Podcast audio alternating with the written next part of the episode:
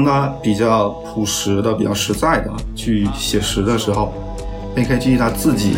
所积累的那些传统的优势就会自然而然的出来。我们自己去欣赏的时候，干扰也比较少，不会有太多牵强的或者是侵入式的一些表达去打扰你对音乐本身自己的一些判断吧。有个朋友他说的比较好，就是工科生耳机，而且不是理科生耳机。理科生耳机可能，呃，拜亚会更拜亚更更像理科生耳机一些。哦，工科生耳机，我这这个这个电竞第一次听啊。这对于做工科的人来说是很好理解的，就是你的理论可以很完美，但当你要把它落实的时候，把计算机理论变成计算机，把网络的学问变成计算机网络实在的这种通信的话，嗯，你会发现有很多现实中的材料啊，或者是一些工程上的问题没有办法解决。嗯，所以这个东西就是理想到现实是肯定是没有办法百分百失真干扰没有办法百分百做到的，所以这个时候你只能是靠取舍去做这个事情。嗯，一旦你有了取舍，那就意味着你做的东西肯定就有了态度。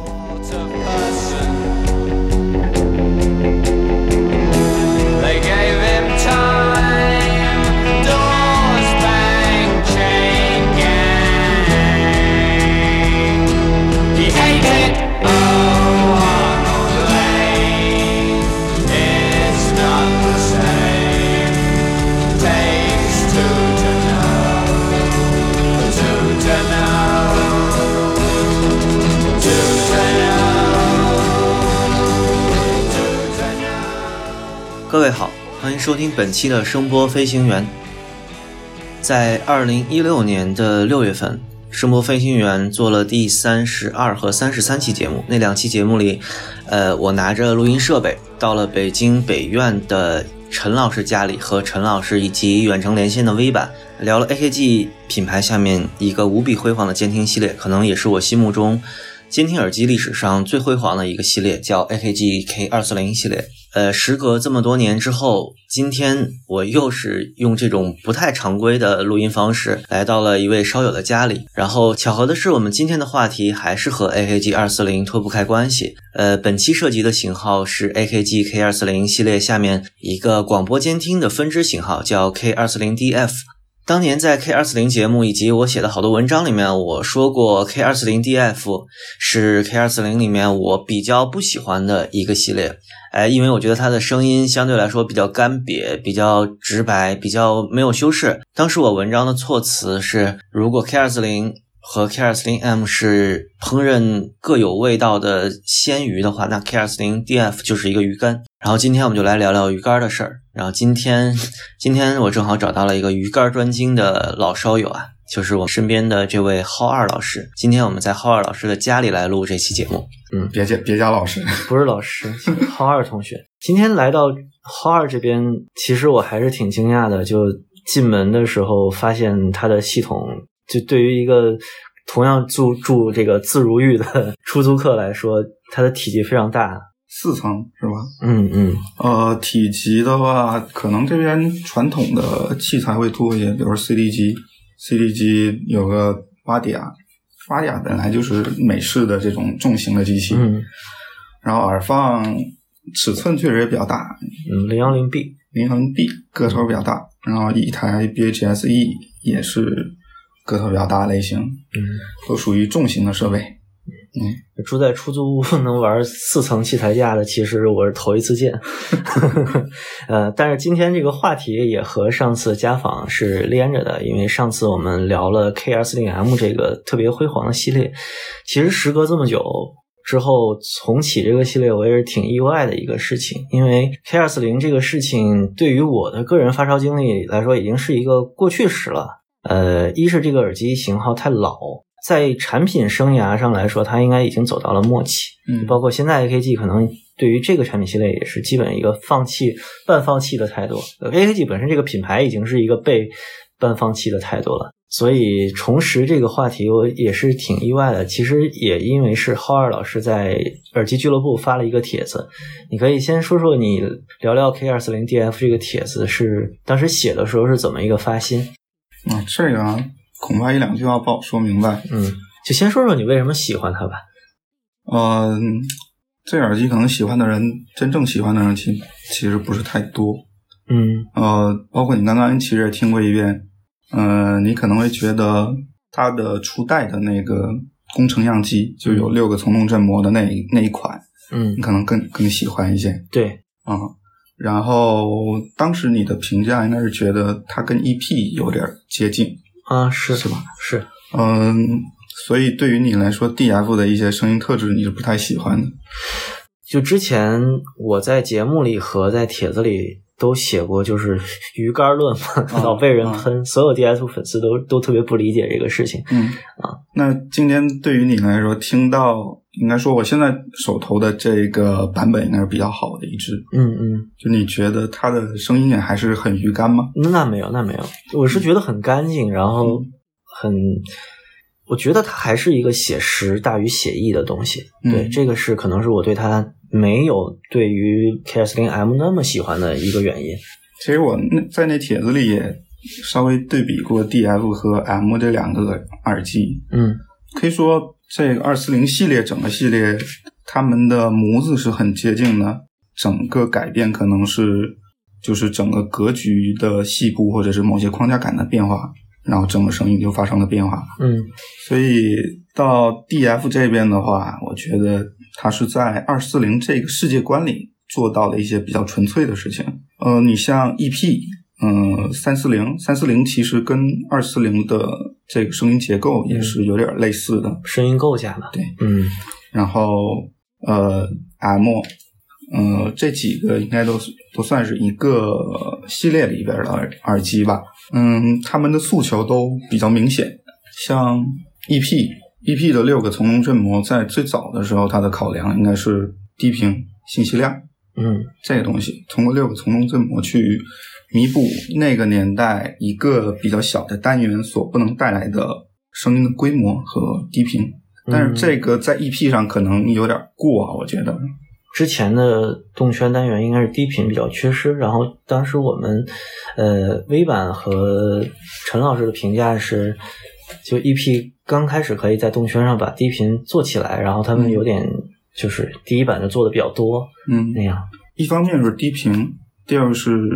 声音的规模感，它规模感可能放到今天来跟现代的这些耳机比，也不会说太差。只要你真的能把它驱动开的话，嗯它那规模确实能出来，甚至有的时候你感觉可能跟 KK 都有了一拼，用功放一推的话，嗯，它那规模感就因为有六个从动振膜。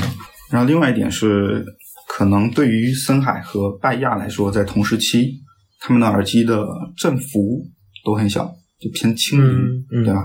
就声音都偏轻盈，有点静电化的。像那个时候，可能森海应该是四三零吧，我记得。哦，这这这些产品我是真没接触过、哦，那可能再晚一点是五四零，但五四零已经很晚了。啊。但即使到了五四零，森海的声音还是薄如蝉翼的这种感觉，是对吧？振幅比较小的，只有到五六零、五八零开始，声音才逐渐的动圈化，比较有力，嗯振幅也比较大。嗯，拜亚就不说了，拜亚的那个八八零粉红版的那些，其实也是薄如蝉翼的这种很轻盈的声音，没有说落到地上很实的踩到地上的这种声音。嗯但是 AKG 在那个年代，它就考虑把声音做实了，往实了做，变得动圈化。嗯，这个是一个呃发展纵向的一个考虑啊。那如果说说说回 DF 的话，那可能就是对于我来说，这 AKG 做这么些一些耳机，嗯，做 EP 有 EP 的一个想法，做 M 有 M 的一个想法，然后做三四零有三四零的一个想法，但做到二四零的时候，可能因为 DF 的时候啊，嗯做到 DF 的时候，可能因为那个一些广播监听的一些需求，嗯再加上自己的一些底子，最后做出来这个东西可能不是最 AKG 的，嗯，但是对于我来说是最适合日常使用的。嗯，它的干扰很少，它不会有太多 AKG 在做某一个具体型号的时候的强烈的诉求，比如我想加一点什么，或者我期望这个耳机传达出来的世界观应该怎么样，它的这些侵入会比较少。所以，当它比较朴实的、比较实在的去写实的时候，AKG 它自己所积累的那些传统的优势就会自然而然的出来。我们自己去欣赏的时候，干扰也比较少，不会有太多牵强的或者是侵入式的一些表达去打扰你对音乐本身自己的一些判断吧。嗯，听着这么来说，你觉得 DF 还是一个做减法的耳机？对你觉得它有没有这种工具化的倾向？就是因为监听耳机和偏表现力的耳机，可能 AKG 这二四零整个系列，我们都可以说它是监听耳机，对吧？是是，但是它所谓的这个 DF 到这一步，它把这个你所谓的表现力，或者说它你说这种侵入性的东西去掉了那么多，呃，你觉得它在当时是一个什么考量？因为作为广播监听的工具，我觉得它这个调音还是呃指向性很明确的吧。嗯，它这个其实你要看 DF 的那个 DF 的那个耳机壳上，它应该是有写了一个东西，长了 Studio DF。Monitor Monitor 嘛。呃，我们手里现在拿的是一个 AKG K 二四零 DF 的最早期的版本吧，可以说，对，它甚至可以，说是不是它不是投放市场的版本，是吧？嗯嗯，这个我们你先给大家介绍一下你对 DF 历史的这个认知吧，说实话，这个我研究的也没那么深，没那么深入。对，大家可能对于二四零节目之前如果听过的话，或者看过一些相关研究帖的话，呃，它一样是经历了和 Monitor 系列一样的单元变迁过程。就它原来是三蓝三白的大孔的声学摩擦器版本，后来变成了三黑三白。那二四零还有一个区别是，它有双线和单线的版本，对吧？嗯就是都有交叉的，就是它有三蓝三白单线、三蓝三白双线、三黑三白的单线和双线，这就二乘二是四个一个产品矩阵。然后后面同样和二四零 Monitor 一样，变成了一个扩散孔单元，就是小孔单元。但是我们现在手里拿的这个，可能就是如果对二四零研究比较深的朋友，可能会知道，在二四零 DF 上市之前，它有一个和呃 K 二四零无后缀一样的，就是从动振膜的版本，对吧？它从动振膜应该是灰黑色的，灰色的，嗯灰色的一个从动的振膜，而且它那个罩住那个振膜的那个盖儿是遮了一半，就没有让从动振膜整个啊振膜的面积就全部裸裸露出来，罩了一半去减少低频的量。啊，这是一个低频的考量，你觉得？嗯，我觉得应该是，因为其实后期的那个 EP，呃，后期的无后缀也是做了这样的考量，所以它的低频减少了。嗯，就是说 LP 的那些吗？对 LP，嗯、说回 DF 的话，就是这个早比较早期的工程样机上的话，会有一个 IRT 的一个这个标识啊。嗯，IRT 应该是德国的一个广播的录音的一个什么标准，我印象里应该是，啊，所以它有点像那个 LS 三五 A 什么那样，是是什么 BBC 的监听标准之类的。所以它是按照德国的某一套标准吧。啊具体我们 现在我我去查过一回，但这东西可能已经太老了，确实不容易查到。嗯。啊，现在其实这后后后面的版本名牌也有，对，对啊啊，那应该都能看到。然后它是基于这个标准去做的这个耳机，嗯所以它跟 M 或者是其他的一些耳机可能还是不太一样，就是别的耳机 AKG 自己的想法会多一些。啊，你可以说它是有一个就外部其他机构提供了一个声学标准给他，是，他为了达到那个标准去做的。嗯。哦，但我的意思不是说，不是说这个有这标准就一定很好啊。呃，这东西在我来说可能是偶得吧，那可能他就是遵循那个标准去做，去恰好的产生了 DF 这么一个型号。嗯然后这个型号对于像类似于我这样的玩家来说，可能非常受用，尤其是当你听可能听巴赫的时候，很专注，非常专注。对，那 我就觉得它是一个就特别心无旁骛的声音。对 diffuse field，我们用英文来说，它就应该是一个叫扩散场的技术。是呃，你觉得这个这个词对于你来说意味着什么？它是一个声场的在器材上面的拉大吗？还是说怎么样？是一个分离度上的问题吗？呃，扩散场这个词说的应该是一种呃混音的一种标准，是吧？嗯，其实不单单是 DF 是扩散场，森海的耳机主力型号一一般也都是扩散场的。嗯，我对这个概念不太了解，你要是了解，可以给大家介绍一下。其实这个我也说不上来，因为毕竟不是专业人士，所以说了可能也是不是，只能说一些感受。嗯嗯。一些感受就是，呃，DF 包括森海的，我们就说比较熟悉的六百吧，嗯。六百、五四零，甚至到八百，他们声音的整体度上会稍微好一些，声音会稍微挺拔一些，嗯。在整个声场的表现上，这可能我猜测可能是由于扩散场的这种选择导致的。嗯、至于别的不是扩散场的耳机的话，在声音的整个的整体性上嗯会略微差一些，也不能说差，这这肯定是个人的偏好。嗯嗯嗯，就它不是太强调整体性、一体感这种东西，嗯嗯，包括频响的一一种平整的感觉。那就涉及到一个问题了，就是它既然是一个广播监听的标准，我们经常会 在呃发烧圈有这么一个思维定式吧，就是监听标准它肯定是用来干活的，不是用来欣赏的。但是我们因为咱们俩肯定都不是录音相关从业人员。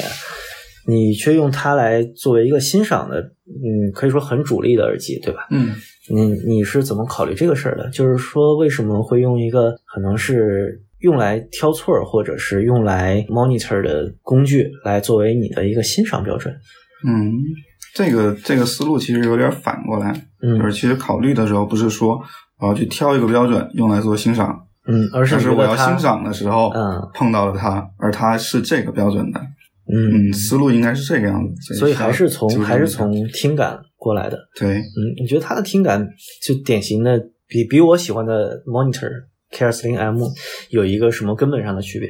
？M 其实比它多加了一些东西，多了一些嗯诉求。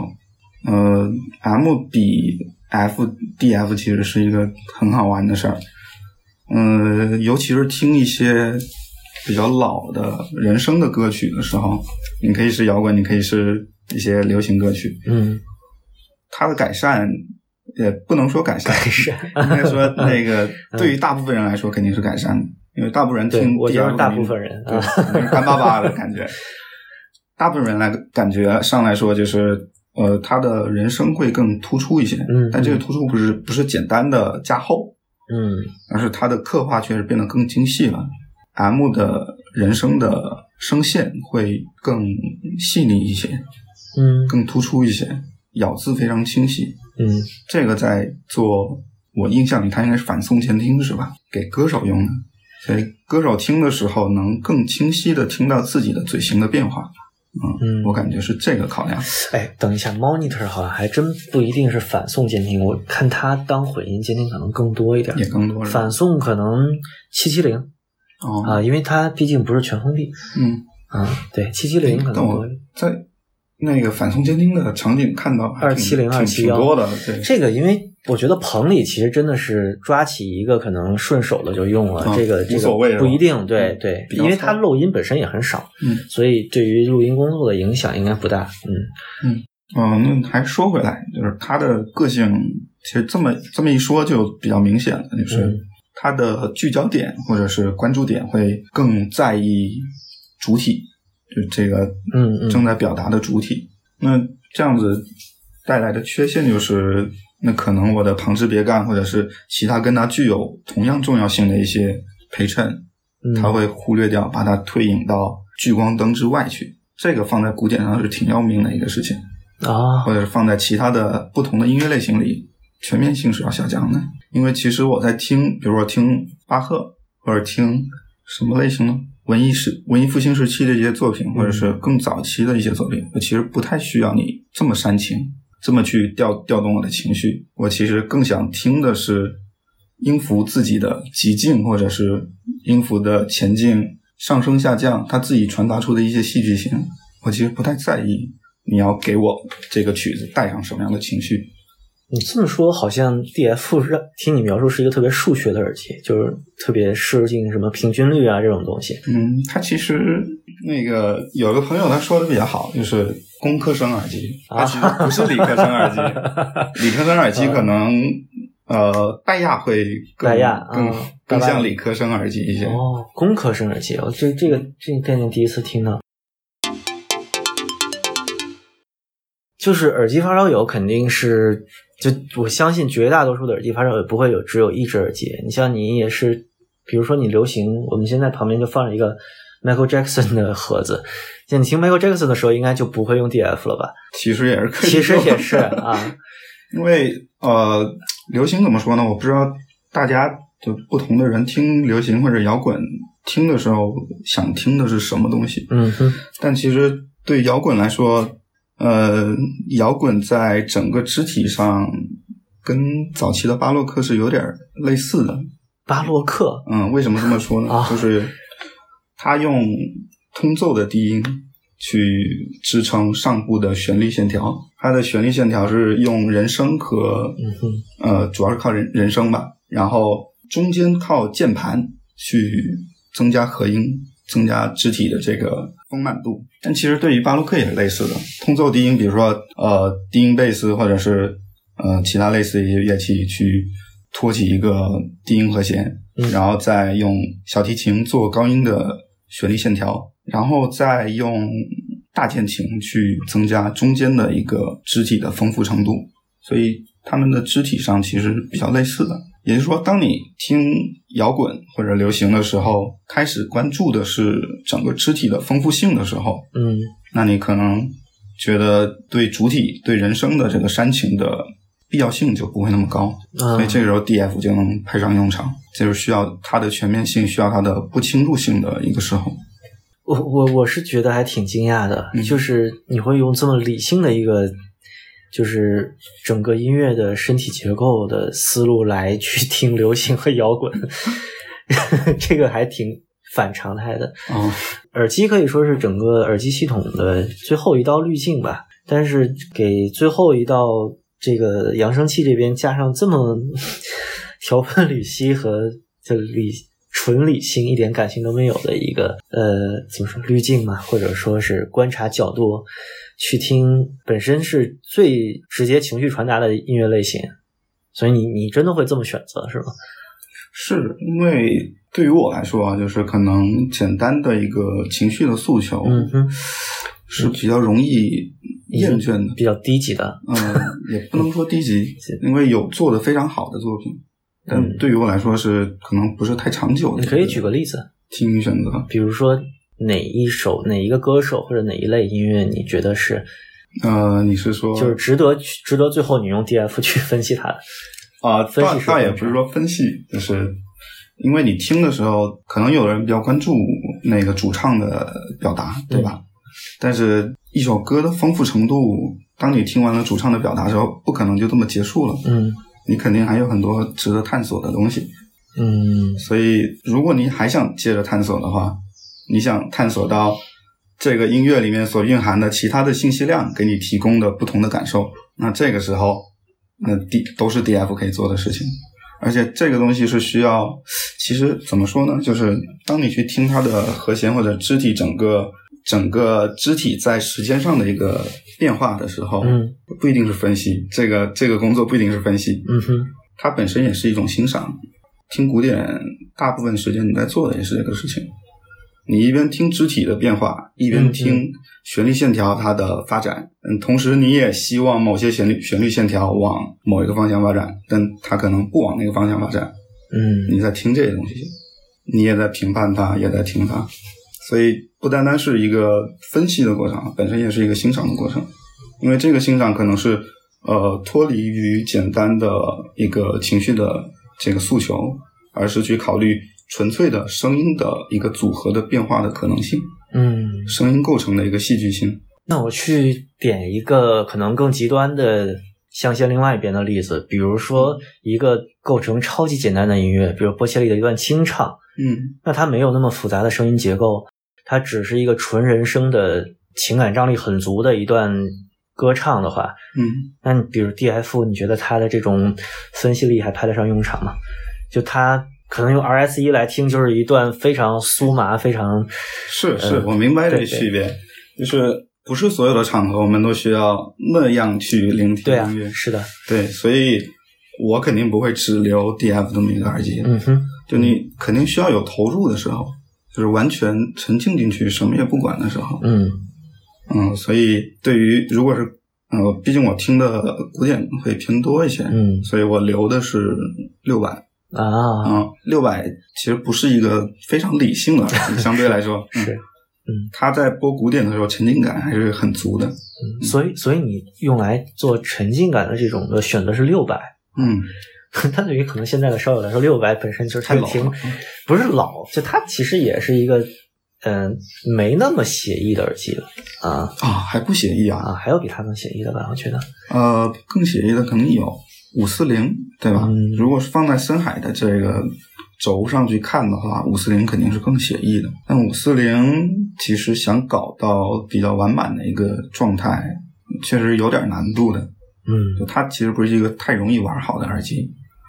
但是对于六百来说，有很多现成的西装，呃，是是像叶老师对叶老师比较老的那个八 PR，啊，八 P P 你觉得呢？八 PP 对比对比八 PP 来说，推六百可能我更喜欢八 PR 一些。哦呃，还是回到 DF 啊，今天的主菜就是我们经常说 K 二四零，它已经是一个一九七五年到现在的系列了，甚至到现在可能已经变成一个素质上没有什么出挑，呃，可能也相对来说落后一些的耳机了。比如说 K 二四零 M，我会承认它在声音的传达上面很完满，很很有自己的个性，但是它可能硬素质上面是一个落后于时代的状况。你觉得 DF 有这个问题吗？呃，素质上肯定是不如的。就嗯如果、因为我们今天还没有开始听那个静电的耳机啊，这边有静电的一套，嗯，然后 有下挺挺多耳机，是呃，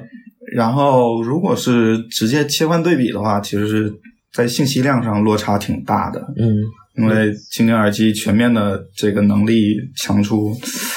啊，不知道多少个等级吧，差了很多。但是如果你能适应回来动圈的这个表达方式的话，或者 DF 的这个表达方式，嗯你也能很快的沉浸到它提供出来的那个世界里的音乐里去，也是没有问题的。嗯，所以信息量对信息量肯定有差距，但表现力一点也没有，表现力可能更强。有些细微处的做法会更高明一些。嗯信息量差的很多，但表现力反而会更强。嗯，你是怎么理解这个看起来有一点背反的？其实不不背反，嗯这个东西有点像你去写一篇呃，我们不说文学作品嘛，写一篇报告。嗯哼呃，你可能听过很多人开会，可能巴拉巴拉讲了特别多东西，三个小时，但这三个小时里边儿啊、很多废话，嗯主题很不明确，可能离题了很远，然后又再回来，听的人昏昏欲睡啊。它信息量可能很大，数据也很多，但是它不好听，因为它材料的组织的策略上是有问题的。但是比较厉害的人在做这个报告的时候，可能会非常的简明扼要，它可以以非常简洁的表达去传达出整个报告的核心的一个内容，所以让整个会议非常简短。这是一个组织组织策略的问题。所以对应到耳机上来说的话，你可能一个耳机的信息量很足很大，但是怎么组织这些信息量，这是一个很难的事情。如果你组织不好的话，听上去就是巴拉巴拉巴拉，什么都想说，但是可能主题并不明确。我觉得好像能映射到咱们录音之前聊的某些品牌的东西。呃，对，嗯，说做报告这个还是一个时间性的例子啊，因为音乐也是时间性的，同样是三分钟的一个小乐段，那可能静电，我我理解可能，比如它是一个几千万像素的照片，可能 DF 就是一个几百万像素的照片，嗯你反而会觉得这个低像素的照片，它的传达的怎么说？它传达的这个音乐性是，嗯、在某种程度上高于那个更清晰、这个呃、信息量更多的照片呢。对，说到这里的话，就是呃，你刚刚换了一个角度去说这个问题啊，嗯嗯。因为刚刚我说的那个角度其实是倾向于从表达的这个角度去说的，嗯，意思就是说，耳机做的事情不是简单的还原，所以你你的观点还是就是器材在设计的时候，它本身是带着设计师的表达的。对，嗯嗯。或者说如果让你去做一个器材，嗯无论你做出什么选择，当你挑一个材料或者选择一种耳机的声音的架构，封闭式还是开放式，有没有背部的反射，耳罩选什么，腔体怎么做，线材怎么选，当你做出每一个选择的时候，其实就是表明你的态度的时候。嗯。所以不可能有耳机能完完全全的把现场给真的照搬过来，这不可能。嗯。因为当你选择了某种材料、某种东西、某种机制的时候，就会带上这种机制它本身的一些特性，嗯这是不可避免的。所以这是一个事实嘛，一个现实。嗯这对于做功课的人来说是很好理解的，就是你的理论可以很完美，但当你要把它落实的时候，把计算机理论变成计算机，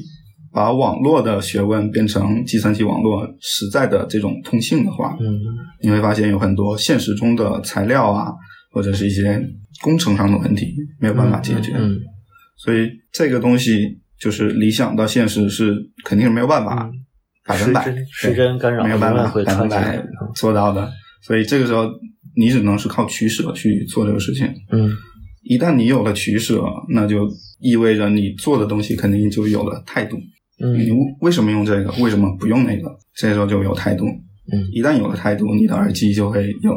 想要做的一些事情，有一些诉求。所以这边说到这个诉求对应回来的话，就是 M 有 M 的诉求，可以很明显的听出来。是如果再往高了去，像零零七、零零九，呃 J 的 H E 一、四奥，嗯，大奥这些，其实都有自己诉求。虽然级别很高信息量很大，但他们还是 totally different，完全不一样，嗯嗯是吧？因为他们的选择都都是完全不一样的。所以除了这个，比如说硬素质，就纸膜材料啊，或者是嗯反映信息的细腻程度，你觉得这些是评价器材的可能是一个坐标，但同时它表达的方式也是这个器材里面必不可少的一件东西。对，嗯它应该是、确切的说，应该是一个比较核心的东西。嗯这个东西应该是决定它能不能成为神器的一个关键。咱们是不是都有一个可能共同的观点，就是现在现在的器材这个东西可能越来越弱小了，或者说没有那么深思熟虑了。呃，现在的器材，新的器材里面其实也还有一些 OK 的，嗯就是可能这个其实我了解不多啊。就如果你想更深入的聊一些这些，可能得找一些 像 MBW 或者是叉杠 W 这种老烧友，嗯因为嗯他们是从那个时代走过来的一批老烧友，他们理解的会更深一些。但事实是我们这个时代不能说他考量的少了，而是他考量的方向发生了改变。应该说，他对材料的组织的这个意识有所变化。你说八百的诉求不明显吗？其实他的考虑很多。对，其实我是刚才话题就是想把这个引到这儿来，就是我想问你，你对八百怎么看？因为照你刚才对古典欣赏的那个理解路数，我的感觉是 HD 八百应该是很对你口味的一个东西，但是在你的器材里边就没有这个这个耳机留下来。八百的啊，八百的耳机其实挺复杂的，就现在我也没摸得太明白。这个耳机挺奇怪的耳机，我现在确实没法说上来。但是它对于我喜欢的音乐类型啊来说的话，表达上是略微有些欠缺的。你喜欢的音乐类型是？你可以说一下，就比如说你觉得 HD 八百在表达哪些音乐类型上面，你觉得是不完备的？可能哦，其实说的不客气一点，八百这个耳机我是很不喜欢的。可以啊，但。但是问题是说，我们不知道它的极限在哪里。嗯因为有些耳机可能你过了二三十年才知道它的妥当的搭配是怎么样的。嗯但就我听过的来说，呃，它的表现上或者它的意图上是想做一些声场上的一些小把戏。当他想去做这些小把戏的时候，他就可能就忽略了某些东西，有一些东西他没法兼备。他想让声音在整个宽大的一个屏幕里去做表现，但是这样做了之后，把声音的元素放进去了之后，可能呃乐器或者是演奏者人跟我们之间的一个互动、一个交流，可能就产生了隔阂。嗯但你对于 DF 来说不是这样的，它的 DF 的中频其实挺好的。当当然，只单单的说它的中频肯定是很奇怪的一个事情，但它的微动态也很好，微小的起伏也很好，所以它在表达一些呃微弱的变化的时候，微弱的情绪变化。那这边说的情绪，倒不是说一个人呃那种、嗯那种情绪啊，是是音乐的情绪。音乐对音乐在起伏变化的时候，它会带上的一些色彩、一些情感吧，这么说，给你带来的某些情感上的影响。这些东西的变微弱变化，就是你会感觉 DF 很亲切。哦，DF 很亲切。对啊它虽然是呃一个这样子冷静的监监听耳机，嗯但是它的演奏者、它的乐器跟人的隔阂是很少，你能感觉到他跟你是共处在一起，他跟你是有交流的。好比你去酒吧什么地方点一个歌，呃，会有一些互动，嗯有这意思，会有一些眼神的交流，这个东西，他会在意观众。但八百的话，可能不是这个感觉。他把乐器或者是整个乐团丢进去了之后，啊，你们在那儿演吧，带着自己的一些观念去演了之后，他不去考虑观众接受怎么样。这样说可能有些对有点抽象有点抽象。但如果说实在一点的话，就是嗯它的微动态不算太好。啊，然后他的这个声音的直接程度，但我们说的这个直接程度不是说不是指解析啊，嗯那解析可能可以很高，但它直接程度不是很好，所以导致听起来跟它有一点隔阂。这个直接程度怎么解释呢？就是呃，玩系统玩大系统的朋友应该可以发现，就是当你系统级联的这个环节越多，嗯它的直接程度就越弱。嗯虽然可能它可能力度更更更强了，然后规模更大了，解析甚至有可能更好了，但是它的直接程度会下降，感觉串了很多层东西。那在信号线上表现会比较明显，不同厂家的信号线有一些就是会稍微不那么直接，有一些会更直连一些，感觉就是直接把 CD 机或者是音源的信号焊到了嗯，耳放上。这个是不是某种程度上是你让我拿 iPhone 直推 DF 的原因？对，之前让你去试一试 iPhone 直推 DF，我还挺惊讶的这个意思就是它更直连一些，嗯，很直接，所以你不会感到有表达上的隔阂。这个是不是某种程度上也是现在某些什么直推党的理念，就是去掉一切中间环节？啊、这是一个其实是一个挺好的思路。嗯，把 iPhone 的音量打到最大，推可能是 AKG 最难推的一个耳机，可以这么说吧是？DF 应该是 AKG 最难推的耳机之一了。然后我刚才听了一段小编制的音乐，就嗯，反正是一个我没有过这种体验吧，因为其实耳机发烧友。怎么说？耳机发烧，包括甚至音响发烧，以及所有的这种折腾，到最后其实很很容易掉入一个为器材论的漩涡里面吧。嗯可能我还是哎呀，看到一个耳机就肯定要为它备一个台式系统，这样就很多人会这么考量。当你看到一个手机直推，别说 KDF 了，推任何一个 K 二四零的时候，很多人第一反应就是指责你肯定没推好。你听到的是什么声音呢？是，所以确实也是在某种意义上是没推好的。嗯就，嗯、你可以列举出很多稍有的一些评判的标准。但它是直接的，你的意思嗯是？它是很直接的，很活跃的，听上去是很清闲的。尤其是 iPhone 它自己调音上可能跟 DF 会稍微般配一点。啊、就你自己的听感来看，你觉得怎么样？嗯，我是挺惊讶它的好多那个细腻的小变化是能听到的。就我之前甚至呃，我会之前用比如说手机什么的推 K 二四零 M 啊这种的，我认为它就整个就是没有带起来的一个很孱弱的声音嗯，啊、但这回感觉不是这样。我不知道是不是你给我主观暗示的原因，因为其实 其实这心理声学也是很操蛋的一个领域。是是是是，就是当当你很郑重的把这个搭配给我的时候，我我特别认真的去听它的时候，我会觉得，嗯，好像不像我想象的那么糟糕。嗯，这其实跟我跟我给你听的音乐也有点关系。那个是一段、呃泰勒曼的巴洛巴洛克的一一段音乐，嗯呃，相对会比较活泼一些，嗯所以听上去也很很对 DF 的一个路子。但是，你要是按就是按照你之前的评价的标准去评价的话，确实是很孱弱的。你想让它发出比较大的音量或者是比较大的动态，呃不行的。嗯，对我我刚开始就有这个警惕，就是你给我听的音乐里面不是一个。就你你听古典乐嘛，但你给我听的音乐不是一个有大动态、嗯有有大场面的一个音乐。但我其实是挺有自信可以给你听一段布鲁克纳，哦，因为、啊呃，这个时候你会发现他的表达上怎么说会给你一些启发啊？原来交响不一定需要动态，嗯当你用 iPhone 去推 DF 的时候，就算是播交响的话，它的整一个气场都是很惊人的。我们不说它的声场规模有多大，但是它那个整个场面的描绘，让人觉得很有两把刷子，而且确实应该是这个样子，应该要这么做，就是听交响应该要出来这么样一种声音。而且在这种动态范围内，你觉得只要有了这种表达方式，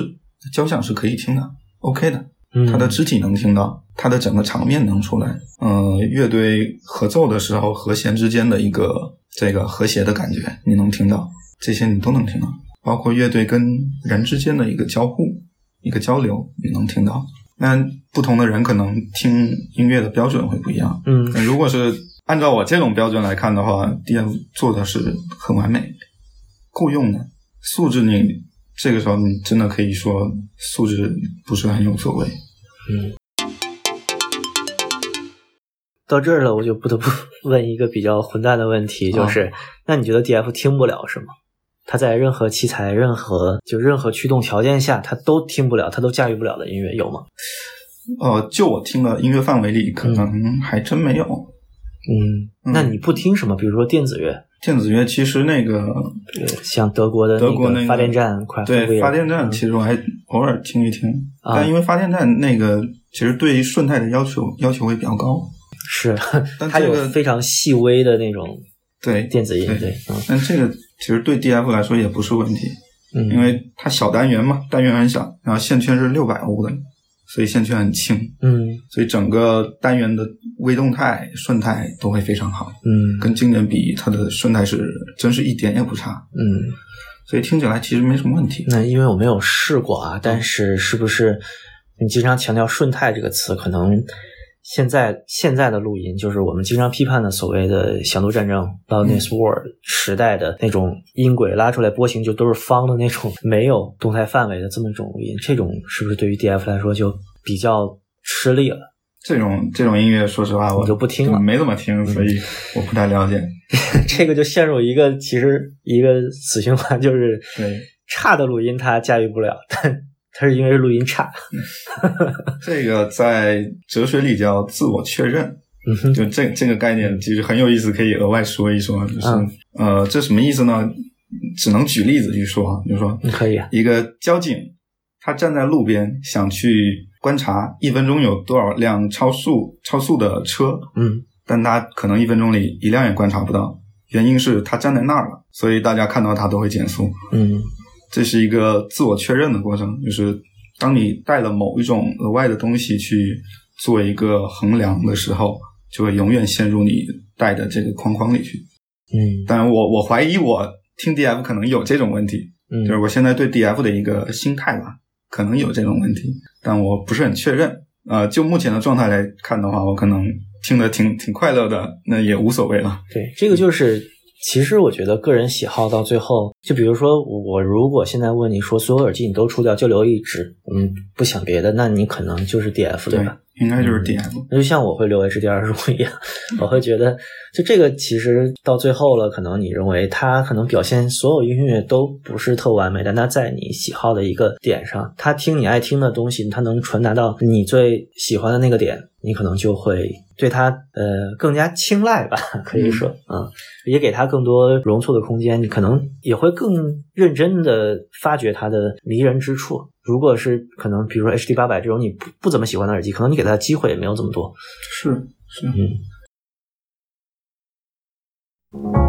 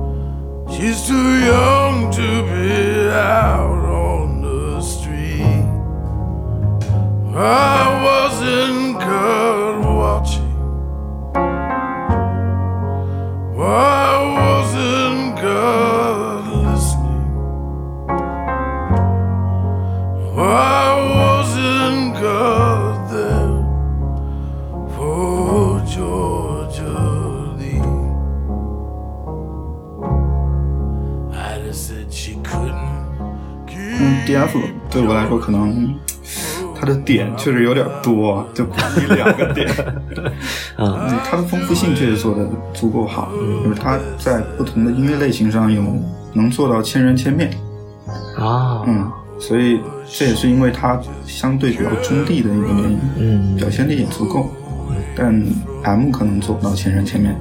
是吧？这个评价应该是不过的。嗯，我听 M 也没有那么多，对，因为它其实是一个曾经的最爱吧。嗯，哎，这么这么说，我又得反思一下，是不是我让我唯一留一支，我可能留的不是 HDR 十五。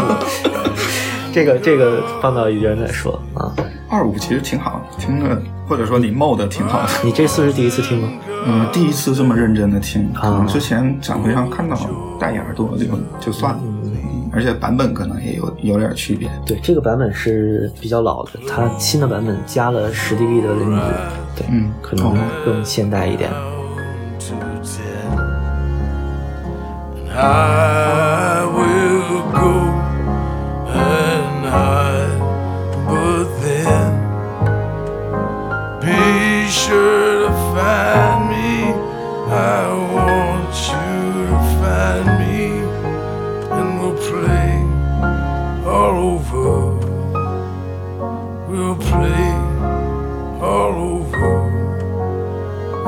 me.